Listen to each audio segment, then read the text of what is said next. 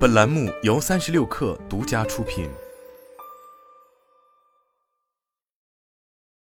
本文来自新浪科技。三月十六日上午，特斯拉全球软件工程副总裁 David Lau 来到中国，就全新 Model S X 等话题与媒体进行交流。在媒体提到特斯拉如何通过软件实现安全性能的持续精进，David Lau 表示：“安全是我们的底线。”他介绍，特斯拉团队不仅在硬件、软件、车机操控上。都要确保安全性。从整车设计的角度而言，也设置了多重的安全屏障。一旦某个系统或者某一个功能出现了一点缺陷，整车上的其他冗余系统能够继续为车辆的安全使用保驾护航。同时，特斯拉还要确保不只有一个软件来保障整车的安全性，会有其他的一些安全性能设计，包括自动审查机制以及内置的工具箱，还有一个内部安全性能的团队去做内部实验，来提升不同安全性能的表现。他还特别重要的一点，组织之中每一个工程师都要负责最终整车的产品安全，要把安全意识深入到公司的每一个角落。不过，就在 David Lau 这一表态的当天，特斯拉便又在国内发生了安全事故。据现代快报报道，三月十六日下午接近两点，在南京桥北浦珠北路距离长江大桥上桥口约两公里处，一名同城速递配送员驾驶摩托车在路口与一辆特斯拉 Model Y 发生猛烈碰撞。摩托车被撞飞出去，配送员不幸当场身亡。特斯拉 Model Y 也受损严重，右前方车轮整个被撞掉，轮毂、轮胎等分别滚落在路上和路边绿岛里。在一段视频里，可以听到特斯拉司机在说：“他突然从对面穿过来，我根本刹不住。”据悉，交警正在对事故具体原因进行调查。近年来，特斯拉的多起安全事故引发广泛关注。比如，二零二二年七月，艺人林志颖驾驶特斯拉发生车祸并起火；二零二二年十一月，广东潮州一辆特斯拉疑似失控高速行驶，造成二死三伤的事件等等。虽然特斯拉一再强调自身产品的安全性，但来自美国官方的数据却显示并不是如此。美国国家公路交通安全管理局二零二二年六月发布了 L 二级自动驾驶事故数据报告。在二零二一年七月一日至二零二二年五月十五日的十个月内，有三百九十二起事故与 L 二级 ADS 辅助驾驶系统有关，其中约百分之七十为特斯拉汽车发生的事故。这些车辆都在发生事故时开启了 Autopilot 或 FSD Beta。在特斯拉入华早期，自动驾驶能力是其重要的卖点之一。二零一六年。特斯拉还在官网放置了一段炫酷的自动驾驶系统演示视频，视频中称，仅仅出于法律原因，驾驶位上必须坐着个人，他什么都不用做，这辆车就可以完成自动驾驶。不少车主被这段视频打动，从而下单了一辆特斯拉的产品。但尴尬的是，这样的夸大宣传给一些特斯拉车主带来了不小的烦恼。一位长沙车主表示，他二零二零年九月购买了特斯拉 Model Y。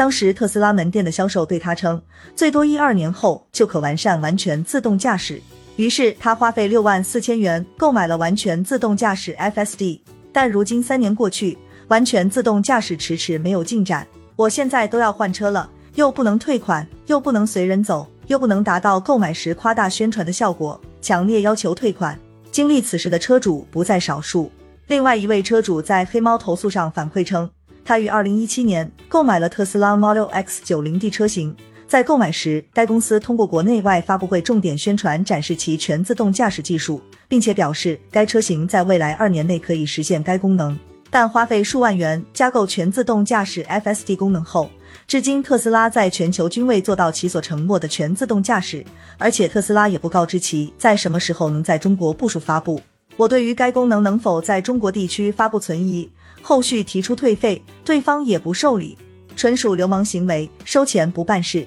其不履行合同也不退费的行为十分可耻。若以二零一七年开始计算，很多车主迄今已经六年有余，均未拿到该功能，这种空头承诺、误导宣传行为实在可耻。新浪科技在特斯拉官网看到，特斯拉产品页面显示，其目前的 Autopilot 自动辅助驾驶包含三个版本，基础版辅助驾驶套件。使车辆能够在驾驶员主动监控的情况下，根据其他车辆与行人在行驶车道内自动辅助实施转向、加速和制动。通过 O 的空中软件更新，现有功能还可不断完善。增强版自动辅助驾驶和完全自动驾驶能力套件包含更多功能。比如自动辅助导航驾驶、自动辅助变道召唤功能、自动泊车，但有些功能并不可用，将通过软件更新逐步推出。一位特斯拉门店销售向新浪科技表示，在购买特斯拉车辆时，一些基础版的功能会标配，比如自适应巡航、车道保持；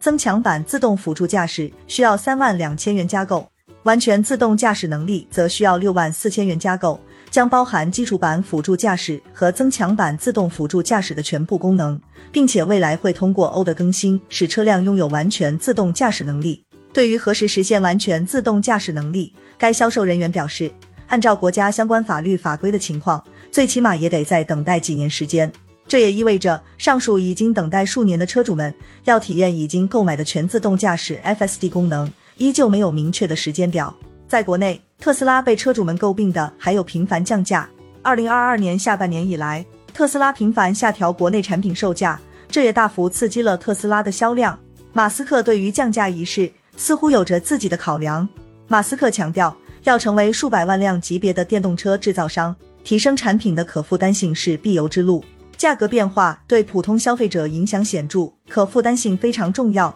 特斯拉的目标始终是让尽可能多的人买得起。其二零二二年财报数据显示，数年来特斯拉的电动车平均售价总体呈现下降趋势，在二零一七年至二零二二年间，特斯拉电动车平均售价已减半。不过，降价是把双刃剑，在带来销量的同时，也引发了已购车用户的反弹。今年一月宣布降价后，不少特斯拉车主组建维权群，聚集在多地的特斯拉体验店内，要求特斯拉对近期购车的车主进行补偿。有车主表示，刚买车就亏了几万元，很不甘心。反观国内的竞争对手们，则采取了不同的策略。以蔚来为例。蔚来汽车创始人李斌曾回应价格战时说：“蔚来汽车不降价，因为他认为降价是对老用户的情感伤害。对已经选择我们的用户，要有感恩的心，要善待他们，这是一个企业的底线。每个企业的底线不太一样。”华为生态汽车 ADO 问界在今年一月进行了降价，但同时宣布将针对已提车的车主推出新年回馈活动，首任车主将享受总价值三点三万至三点五万的权益。与特斯拉无视老车主的维权相对比，国内车企的处理方式无疑更加有温度。